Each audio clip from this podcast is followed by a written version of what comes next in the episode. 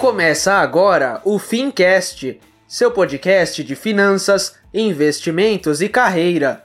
Um oferecimento T2 Educação, a escola que prepara você para o mercado financeiro. Apresentação: Tiago Feitosa.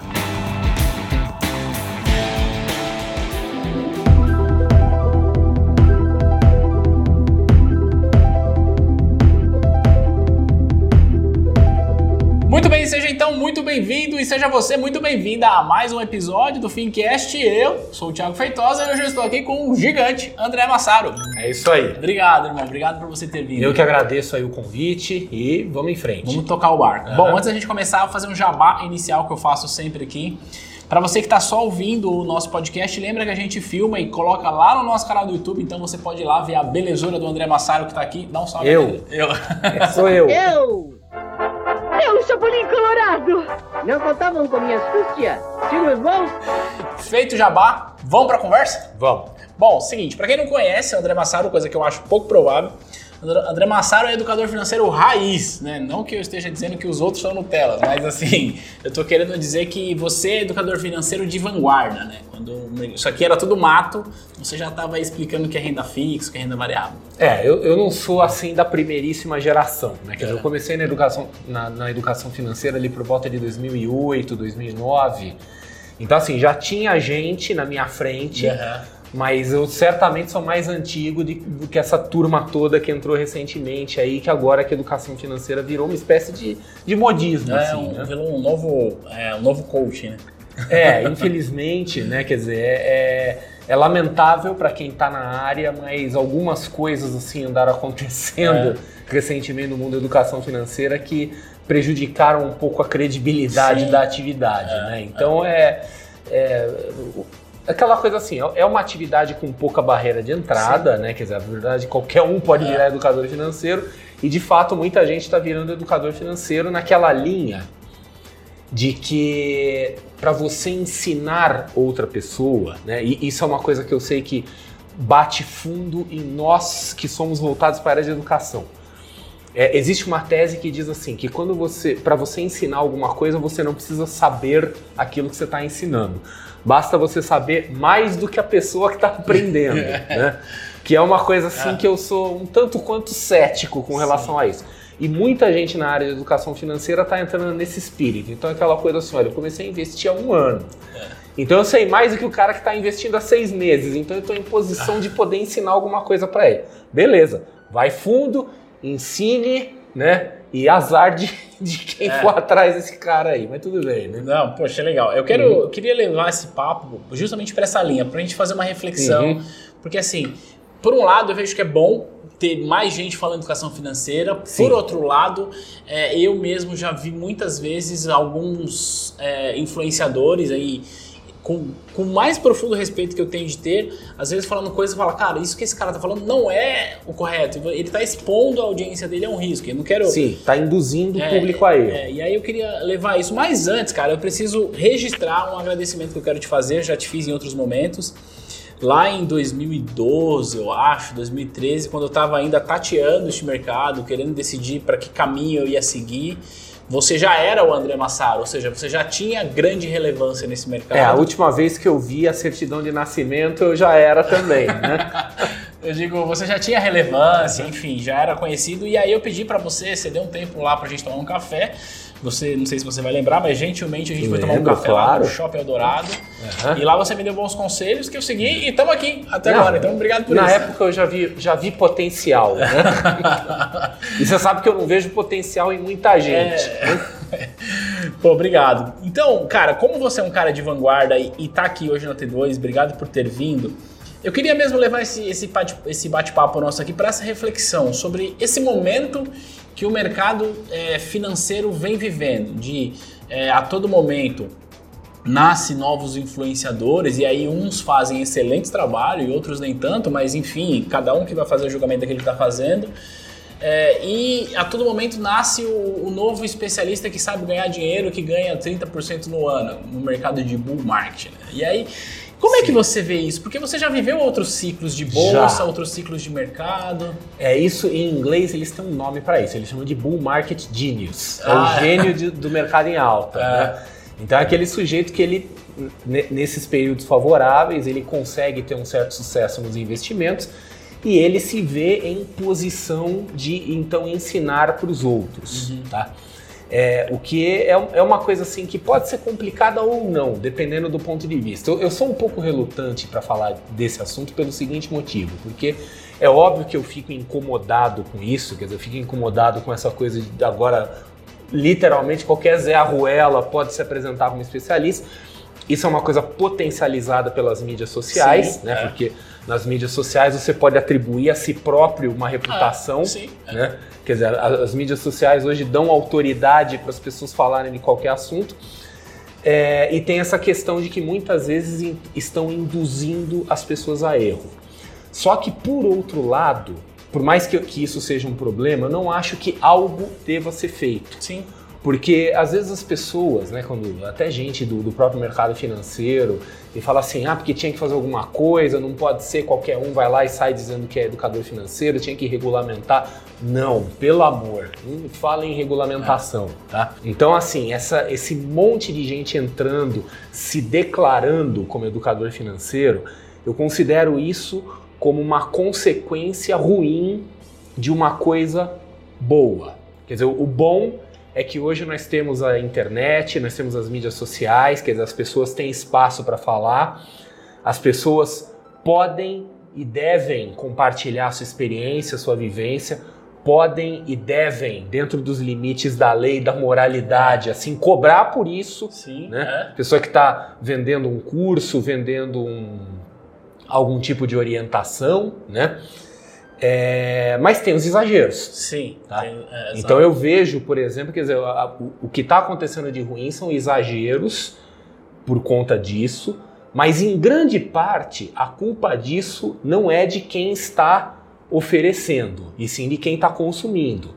Porque Ah, essas pessoas elas estão de certa forma alimentando uma demanda. Exato. é. Então, quando você vê, por exemplo, um tipo de educação financeira que ou é superficial ou é irrelevante, que acontece muito, nós temos muito, muito conteúdo repetido, É. quer dizer, tem muita irrelevância. Ou é um, um conteúdo errado, principalmente um conteúdo errado na linha assim de, né, vou falar o que você quer ouvir, É. então, promessas, aquela coisa assim, acenando com, olha, você vai conseguir, você vai ter retornos absurdos, etc e tal, tem a culpa do lado demandante. Então é aquela coisa assim, infelizmente, às vezes as pessoas querem tomar atalhos, querem pegar caminhos fáceis, o caminho rápido geralmente acaba se revelando o caminho mais longo, É. né?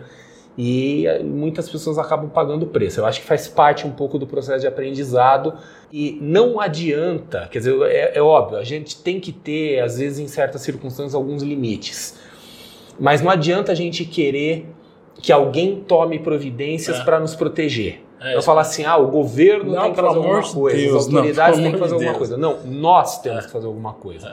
Então, assim, as pessoas precisam entender que não existe moleza, É. que não existe caminho fácil, que não existe dinheiro fácil. Quer dizer, se alguém está oferecendo dinheiro fácil, se alguém está oferecendo retornos fáceis, a gente sempre deve se perguntar, quer dizer, se essa pessoa tem essa capacidade, por que ela está oferecendo para mim, né? E usar um pouco do nosso raciocínio crítico, do nosso pensamento crítico, né? Quer dizer, ver se aquilo faz sentido e, eventualmente, se assim, se for uma história boa demais para ser verdade, é porque provavelmente é boa demais para ser verdade É, exato. tá? e não ir atrás. Então, assim, os, os gurus, né, os falsos gurus, os gurus financeiros fake que a gente vê por aí, eles existem porque eles têm um público que corrobora isso. Porque, assim, por mais que a internet permita hoje é, a pessoa se atribuir um título, né? Eu posso dizer, olha, eu sou especialista em finanças, eu sou gênio, eu sou isso, eu sou aquilo, quer dizer, eu posso me atribuir um monte de títulos, mas um título de guru, você meio que não se atribui. Você pode se atribuir inicialmente, mas depois é o, o, o seu público seguidor que vai É. te levantar como guru. Né? Exato. é. Então, assim, grande parte desses caras aí que estão falando um monte de abobrinha por aí, eles estão falando, mas eles estão amparados por um público que tá feliz, que tá contente porque eles estão ouvindo as mentiras que eles querem ouvir. Exato. Essa é uma reflexão que eu acho que faz sentido a gente ter, porque assim, acho que a intenção não é, é desmerecer o trabalho de ninguém. Tem muito influenciador fazendo um- excelentes trabalhos por aí. É, alguns nem tanto, mas assim, é, acho que você tocou no ponto que, que me faz refletir, cara. Cara, não existe nenhum produto que não tenha sido demandado antes.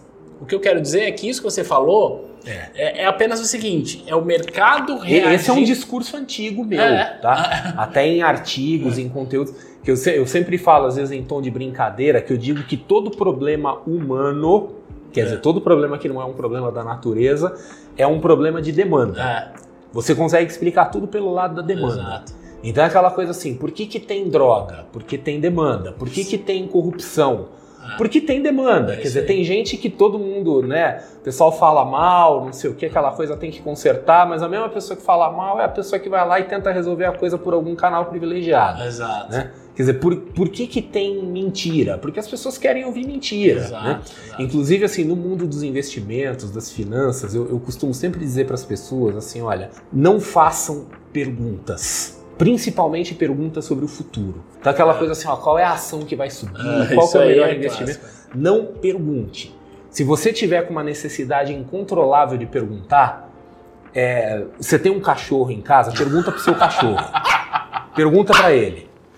Porque ele não vai responder. Ah. E isso vai ser bom para você. É bom que não responda. Porque o problema de sair perguntando é que as pessoas respondem. É, E respondem um monte de bobagem. né? exato, exato. Então aquela coisa assim, a pessoa quer saber o que, que vai acontecer, qual é o melhor investimento, quem vai ganhar as eleições, etc e tal, tá cheio de palpiteiro Ah. aí que vai dar a resposta. Todo mundo é especialista. Né? Aí com o lance da guerra, todo mundo virou especialista em Oriente Médio. Sim, agora, né, geopolítica, É, né? Geopolítica do Irã, É. aquela coisa toda, todo mundo sabe, né? Então a gente tem que ser cuidadoso, quer dizer, fazer perguntas, porque tem um ditado que fala assim: cuidado com aquilo que você quer que você pode conseguir. Exato, é. Esse ditado não é correto. A versão correta dele é assim: cuidado com aquilo que você quer, porque alguém vai te oferecer. Não é que você vai conseguir, mas É. alguém vai te oferecer. Então, assim, se você sair nas, nas redes sociais e falar assim: olha, eu quero ganhar 20% ao mês. Escreva isso, assim, aleatoriamente. Alguém vai te oferecer Em isso. cinco minutos alguém vai aparecer dizendo que tem uma fórmula mágica. Fala, eu quero perder 20 quilos em um mês. Alguém vai te oferecer. Alguém vai oferecer. Aliás, tem uma tiazinha aí que viralizou com um vídeo disso, prometendo perder não sei Mas estão precisando, hein? Quem tiver uma dica aí pode mandar Pode aqui mandar que, a gente tá né, aceitando. Os dois são culpados. É, é, tem uma senhora aí que viralizou com essa promessa aí. Deu ruim, mas É. ela. Mas então, assim, É. hoje, se você criar a demanda, essa demanda vai ser suprida. Exato. é. Não significa que você vai conseguir resolver seu problema, mas alguém vai te oferecer. Porque todo mundo está tentando vender alguma coisa para alguém. É. Então, às vezes, a gente tem que ser cuidadoso. No mundo das finanças, eu sei que o seu público, né, ele é um público majoritariamente profissional. Exato. Tem o, o cara que é interessado em finanças também, mas ele, mas o público é majoritariamente profissional. Exato. E o profissional ele tem que lidar muito com isso, porque ele tem o cliente na frente Exato, dele exato. querendo saber o futuro, É. né? E o que, que muitas vezes vai acontecer? Vou imaginar assim que um um gerente de banco, um agente autônomo, um consultor financeiro, ele vai estar com o cliente na frente dele que vai querer saber qual que é o melhor investimento. É, é e ele aí. pode dizer com a maior honestidade do mundo e falar assim: eu não sei. Eu estudei finanças, eu sei finanças, eu conheço esse negócio e, e por- com tudo que eu conheço, eu digo com todas as palavras: eu não sei. O Excelente. cliente não vai aceitar isso como resposta. Não vai. Ele vai falar, ó, beleza, você não sabe muito bem. Aí ele vai abrir o celular dele, vai abrir o computador, vai entrar nas mídias sociais e vai perguntar pro guru de estimação dele o que, que vai acontecer. Quer dizer, ele vai atrás até alguém responder. Exato. é. Então, assim, às vezes é incrível, porque as pessoas elas preferem ter uma resposta errada Uhum. do que simplesmente não ter resposta.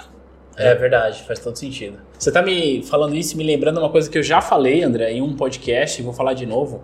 Uma vez eu recebi num direct de uma aluna, aliás, se ela estiver ouvindo, talvez ela saiba que eu estou falando dela e eu falo com mais profundo respeito e carinho. Ela estava perguntando o que eu achava de opções binárias, que é mais outra coisa maluca. Outra coisa meio. maluca que inventaram. meio assim, né? é, Meio fringe. É, né? mais outra coisa maluca que inventaram aí. É. Aí eu fui falar pra ela, falei, contei meu ponto de vista, aí eu perguntei pra ela, deixa eu te fazer uma pergunta.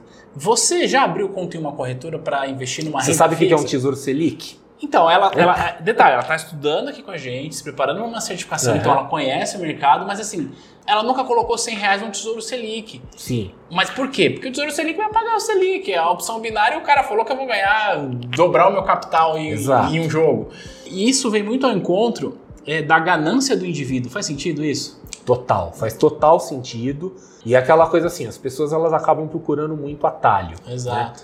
Então tem, tem uma frase, eu não sei quem é o autor original da frase, mas eu desconfio que veio do Napoleão. Caramba, É. é, diga. E alguma coisa na linha assim que eu tenho muita pressa, por isso eu vou bem devagar. né? E no mundo dos investimentos tem muito isso. Quer dizer, geralmente o, o atalho ele nos faz andar mais devagar e não mais rápido. A consistência acaba nos fazendo andar mais devagar. Quer dizer, o não querer ganhar tudo de uma vez leva a gente mais rápido no caminho. E o que eu vejo muito é isso, quer dizer, as pessoas elas estão tentando tirar o atraso, né, de algum tempo, e principalmente quando você vai para essa linha mais especulativa do trading, etc, né? Eu, eu vim disso. Eu Sim. fui trader por muito tempo, então eu conheço bem esse meio. Quer dizer, tem muita gente nesse meio, né, que está querendo, vamos dizer assim, resolver em seis meses aquilo que eles não conseguiram resolver em vida 25 inteira. anos. Exato. E é óbvio que, que não tem como. Eventualmente dá, você tem um cara ali, um caso de sorte, que conseguiu ganhar dinheiro com isso, mas as pessoas precisam parar de alimentar esse tipo de sonho. Dizer, as coisas não funcionam bem Não desse funciona jeito. bem assim. né? É, e eu- mas é o que você falou, tá atendendo, tá atendendo uma demanda. E aí você trouxe um outro ponto que eu acho que faz sentido a gente trazer para essa mesa, é que assim, a maioria das pessoas que ouvem Fincast são profissionais de mercado financeiro. Então Sim. o cara trabalha no banco, vai ser assessor. Ou alguém que vai ser, né? Exato. dizer, tá pensando numa E transição de aí, essa pessoa, ela, ela se vê muitas vezes em um conflito. Por quê? Ela vai atender o cliente amanhã e o cliente, ele tá vendo o conteúdo que é produzido por essa galera e pode ser que esse cliente esteja vendo um, um conteúdo que é produzido por um baita influenciador digital, porque tem alguns que são excelentes. Mas pode ser que esse cliente está sendo influenciado por, por uma pessoa que, que diz, por exemplo, que corretora tem FGC, porque eu já vi gente falando isso. Não, eu, eu imagino às vezes coisa pior que isso, porque um, um profissional de atendimento, né, quer dizer, quando a gente fala assim de um gerente, um agente autônomo, que é o cara que está na linha de frente tratando com o cliente, ele está mais ou menos na posição de um médico. Então imagina a situação de um médico, Ah. né? Imagina um médico oncologista que trata de câncer, quer dizer, um cara que pesquisou, que conhece, etc e tal, e que ele chega para o sujeito e fala assim, ó, suas opções são essas e infelizmente as suas opções são limitadas, né? E ele vê o cliente virar as costas e ir atrás de algum E tipo de curandeiro, Google. alguma coisa assim. Quer dizer, vai alguém atrás de alguém que está prometendo para ele alguma cura, algum caminho rápido que não existe. Então, assim, da mesma forma que deve ser extremamente frustrante para um médico ver isso, quer dizer, tentar dar a real e ver que a pessoa simplesmente não aceita, né? E acaba indo por caminhos que acabam até deixando ela numa situação mais difícil ainda. E isso, o equivalente a isso, acontece no mundo das finanças. É. Então, é, inclusive, até às vezes o cliente ele se acha traído, ele, É. ele se sente traído, ele sente aquela coisa assim: ah, o- meu gerente está escondendo É. alguma coisa de mim. Não, não está escondendo. É que aquilo realmente não existe. Né? Exato. E aí entra nesse lance de que é, hoje, por exemplo, 2020, 2019 a gente teve um bull market maravilhoso, bolsa explodindo, espera-se que talvez 2020 ela continue aí nesse ritmo, mas bolsa, como tudo na vida, é cíclico.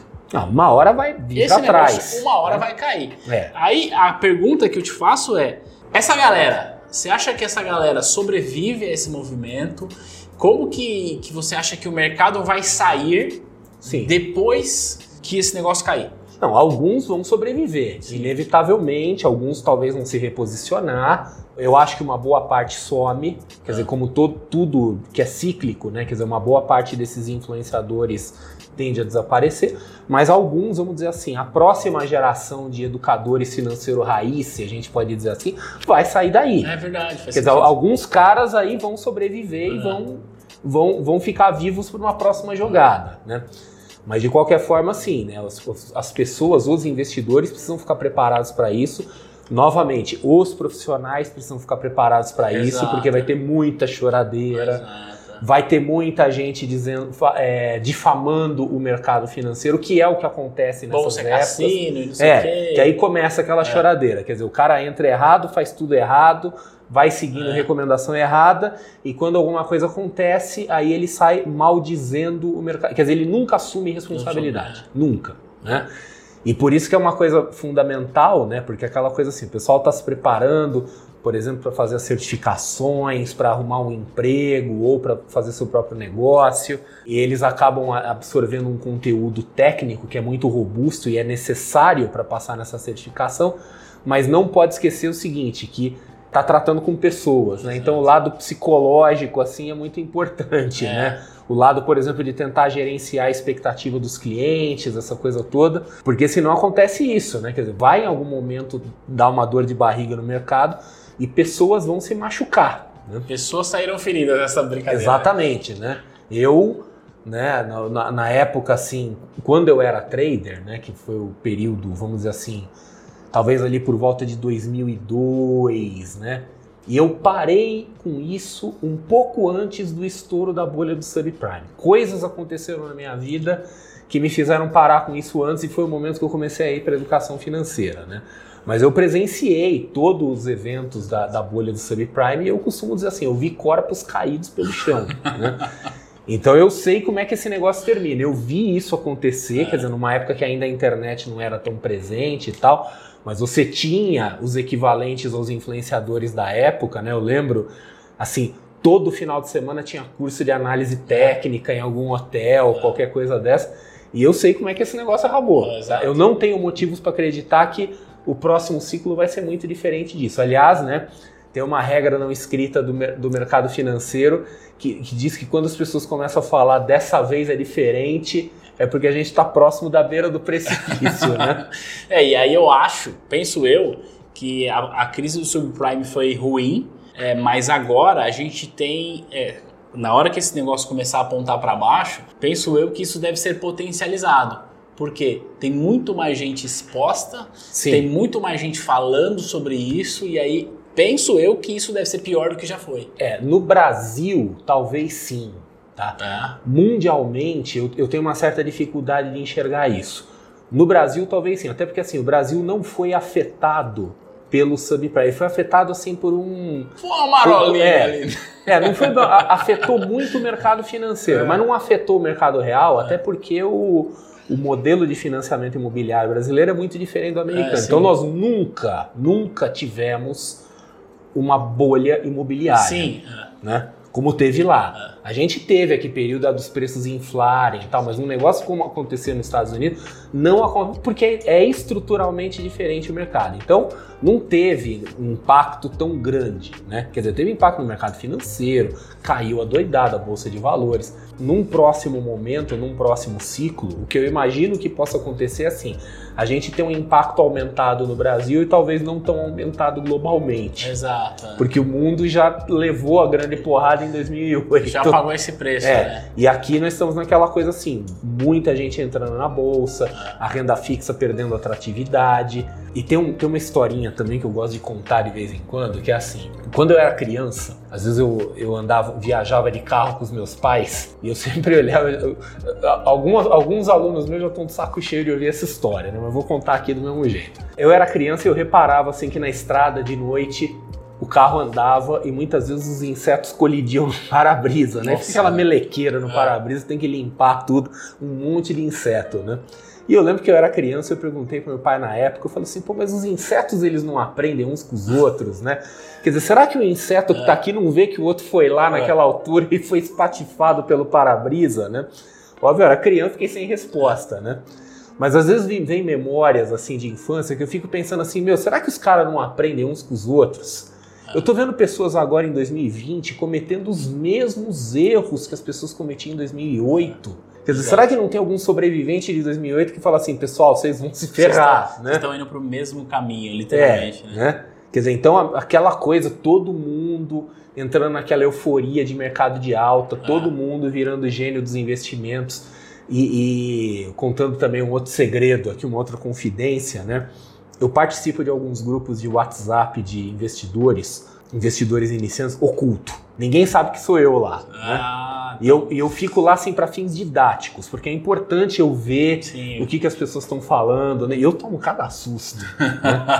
que eu vejo as pessoas falando umas coisas assim, não, vou fazer. E, e é aquele negócio, quer dizer, gente vendendo a própria casa para comprar, fazer certos investimentos, né? Então, infelizmente, uma boa parte das pessoas não aprende, Ah, né?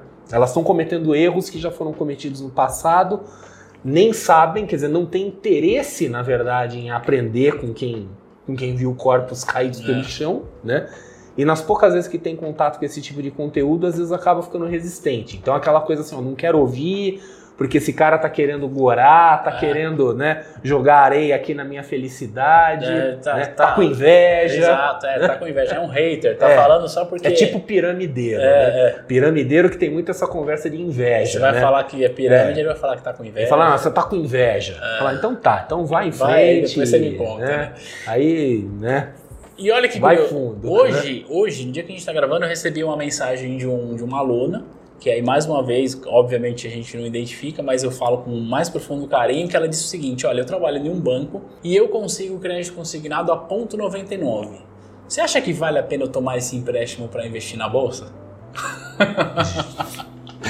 então, é óbvio que não. Você não É. faz nenhum sentido isso. Mas assim, mais uma vez você percebe que é, até quem está estudando é, pode cair nessa falácia de achar que o mundo é esse conto de fadas Não, de. isso é um viés cognitivo, Exato. inclusive, que tem nome, chama contabilidade mental. Exato. Né? Inclusive, fazendo um jabá, no meu site tem um artigo explicando bem a, a contabilidade mental. Vamos- Vai lá, meu nome, andremassaro.com.br, procura lá nos artigos, você vai ver. Legal, né? vou deixar o link Quem é embaixo. profissional tem que conhecer esses Exato. viés cognitivos. Né? É. Então, assim, é lamentavelmente, os profissionais de finanças também são seres humanos É. e muitas vezes eles acabam cometendo erros É, nós também erramos, é, né? dos quais É. eles deveriam é, impedir Prevenir os clientes. pessoas, exato. e eles mesmos cometem. Né? Exato. Né, Como dizem por aí, o santo de casa não faz milagre, né? E tem uma pergunta que não sei se, é, se é- é meio óbvia a resposta, mas acho que vale a gente trazer pra mesa. Cara, quem tá ouvindo a gente agora, é, eu sempre falo pra galera sair da superfície, aprender mais, não ficar só ali na teoria de certificação, mas aí, quando vai estudar, se depara com tudo isso que a gente está discutindo aqui. Sim. Como que você acha que a pessoa que está assistindo, assistindo e ouvindo a gente pode estabelecer um crivo para saber se aquela fonte onde ela está bebendo uma- aquela, aquela informação, onde ela está tomando, é uma fonte confiável, que vale a pena olhar para ela, ou se ela simplesmente ignora isso? É, eu tenho um, outro tema que eu exploro além de finanças, que é o tema pensamento crítico.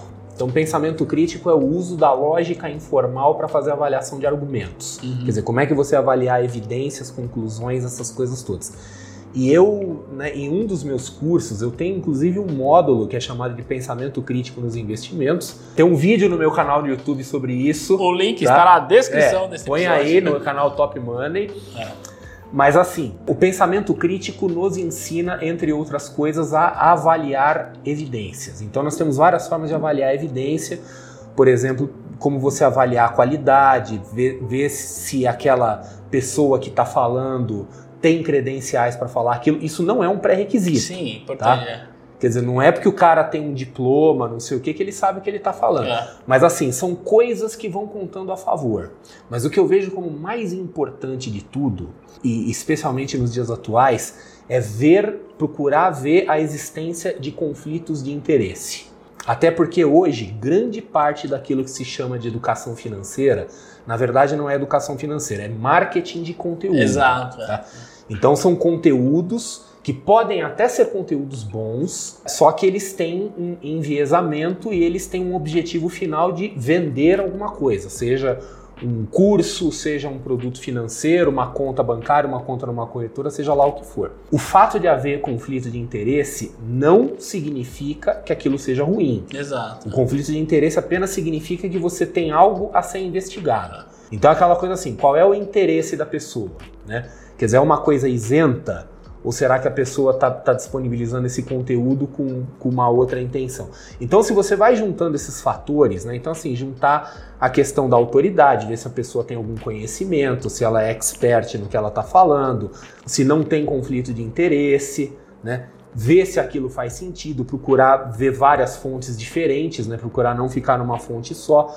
Então, fazendo essas coisas, você não garante que aquela informação é íntegra, que aquela informação é fidedigna. É. Mas você aumenta a segurança. Então, assim, não tem uma formuleta pronta, porque, de novo, a gente estava falando um pouco aqui no podcast, né, um pouco na gravação, que a gente tem que tomar cuidado com as coisas que a gente quer. Né? Exato. Porque se alguém fala assim, mas como que eu vou ter certeza? Eu quero saber como que eu vou descobrir informação segura. então eu vou dizer, você quer informação segura? É comigo. É. Eu sou a fonte da informação é. segura.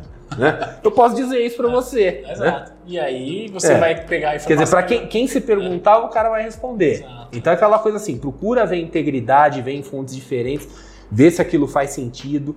Uma coisa que é importante hoje da internet é assim, as pessoas elas não checam a informação daquilo que elas estão publicando. Não, mas se tá na internet é verdade, ué. É. Mas assim, às vezes um cara escreve uma bobagem é. qualquer e todo mundo copia aquilo. E, se compartilha. Né? É. Todo mundo copia aquilo. E aí outros blogueiros, e, e, esse, isso não é um erro só de blogueiro, de youtuber, eu vejo jornalistas, jornalistas profissionais caindo nesse tipo de armadilha. É. Quer dizer, eles pegam uma coisa, não, não conferem, quer dizer, não conseguem checar a origem, não conseguem checar a fonte.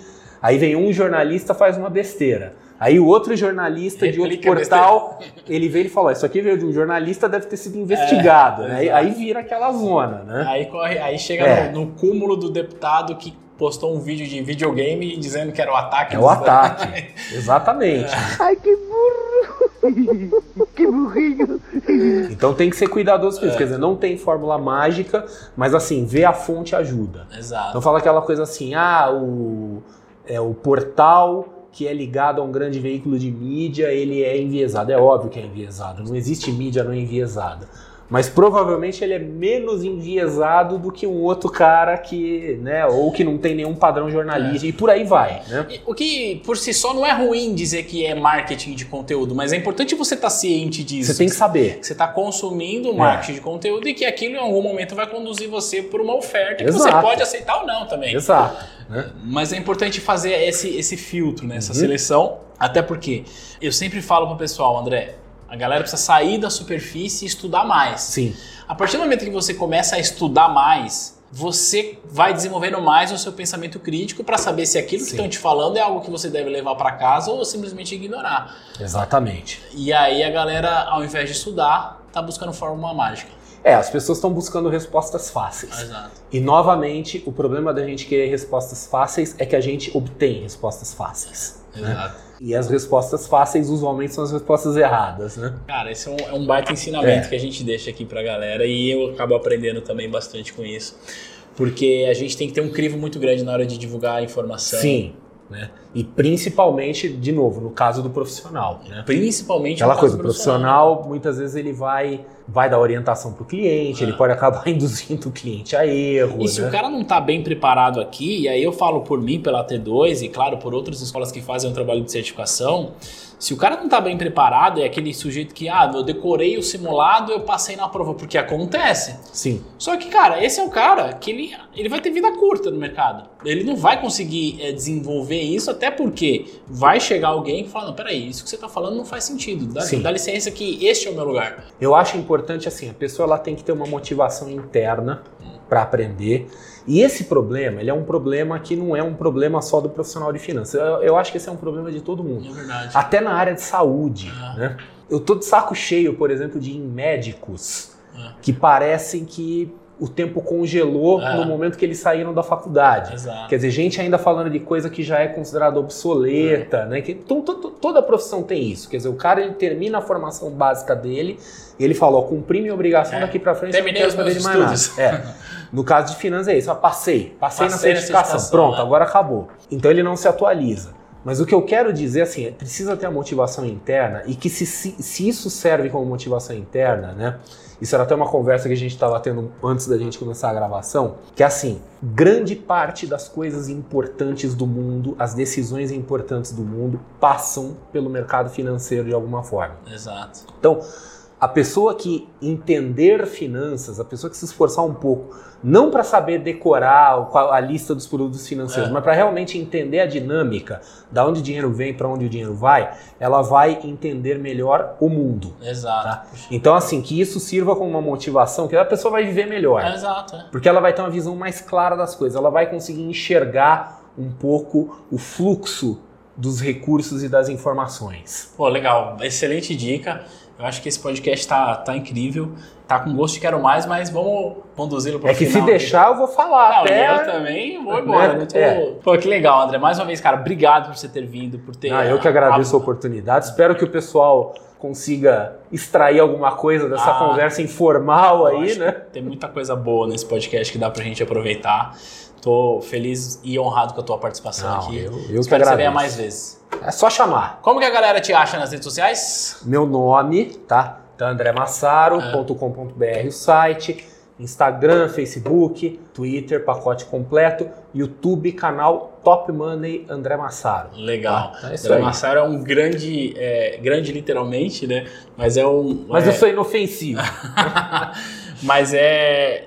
Todos os influenciadores que você conhece hoje, certamente se inspiraram naquilo que você e outros fizeram na vanguarda. Então, é, a gente você pode ter certeza criou disso, alguma coisa ali Sim. que o pessoal tá, tá em cima disso. Você, né? com outros nomes lá da é. vanguarda, fizeram o mercado do jeito que é hoje, apesar de é, a sua relevância hoje ser muito grande para quem é antigo e a galera que está chegando hoje, a gente olha assim. É, a molecada nova ainda não reconhece, é, né? Fala, quem é esse tio aí, é, né? Mas é, tio não vem, não. É incontestável a relevância que você é, e, outros, e outros nomes ainda têm para o mercado e continuar, continuará tendo. Meu irmão, obrigado. Valeu. Obrigado de novo pela oportunidade, falar aí com o seu público, falar com o pessoal. Eu, eu, sempre, eu gosto muito de falar com o público profissional ou com aquele público que está caminhando para virar profissional, porque esses caras vão viver isso. Exato. Isso vai entrar no DNA, quer dizer, é, é, é eles vão ter um relacionamento com finanças que vai ser diferente do público geral. E sempre lembrando né, para o pessoal assim que os profissionais, vocês têm muita responsabilidade. Sabe que o, o Google, né, é, agora no, no, no na, na, filtragem de busca, né, é. Que eles tem aquele negócio que eles chamam Your Money or Your Life, né? É. Quer dizer, tu, todo o conteúdo que envolve alguma coisa assim, saúde, etc., o dinheiro, quer dizer, coisa que pode causar um grande dano à pessoa, eles vão ser um pouco mais cuidadosos com isso. Os profissionais de finanças, eles fazem parte disso, né? Quer dizer, eles têm um potencial aí de causar ou ajudar a evitar danos, danos às pessoas. É verdade. Quer dizer, tem pessoas assim que podem perder o patrimônio de uma vida inteira por causa de recomendação errada, de coisa furada, e tem profissionais que podem salvar essas pessoas de erros enormes que podem resultar em consequências trágicas. Então, assim, o cara tem um papel muito importante. Esse profissional, se ele entrar direito no mercado, se ele entrar com a mentalidade correta, se ele entrar ciente do papel, da responsabilidade dele, esse cara vai fazer diferença. Que legal, que legal. Baita ensinamento. E você que está ouvindo a gente, por favor, esteja do lado de quem previne danos e não cause danos. É isso aí. Se você gostou desse episódio, vai lá no nosso Face, no nosso Instagram e deixa um salve lá no Instagram da T2 e segue o Massaro porque tem muita coisa boa por lá. A gente se vê e se fala no próximo conteúdo. Beijo, tchau!